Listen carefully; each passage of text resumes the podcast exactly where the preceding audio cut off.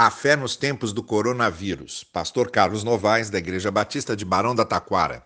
Quinta-feira, 7 de maio de 2020.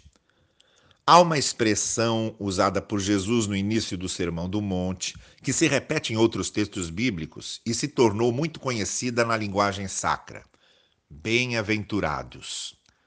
Nesse início do Sermão do Monte, Jesus afirma que são bem-aventurados os humildes, os que choram, os mansos, os que amam a justiça, os misericordiosos, os limpos de coração, os pacificadores e os que sofrem qualquer tipo de perseguição por serem justos. A expressão traduzida do hebraico e do grego, línguas originais do Antigo e do Novo Testamento, não significa exatamente felicidade, daí porque traduzir bem-aventurado por feliz não é exatamente uma tradução correta. A ideia de bem-aventurado está relacionada a alguém que caminha sem se atrapalhar com os obstáculos, que anda de modo correto, que faz o que é certo, mesmo que tenha algum prejuízo com isso.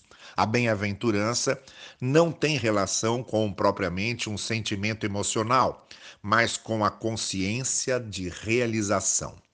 O bem-aventurado é um realizado porque faz o que deve ser feito.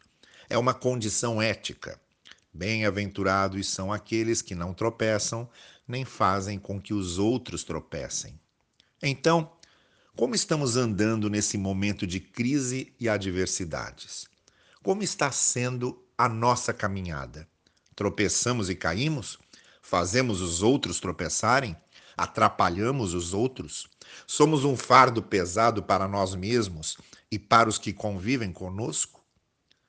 É justamente em tempos difíceis que precisamos de bem-aventurados, desses que sabem viver e conviver bem, tanto nos dias de céu claro quanto em dias nublados ou noites de breu. Bem-aventurados os que sabem o que precisa ser feito e fazem. Fazem simplesmente porque é o certo a fazer. Tenha um dia abençoado debaixo da maravilhosa graça do Senhor e até amanhã.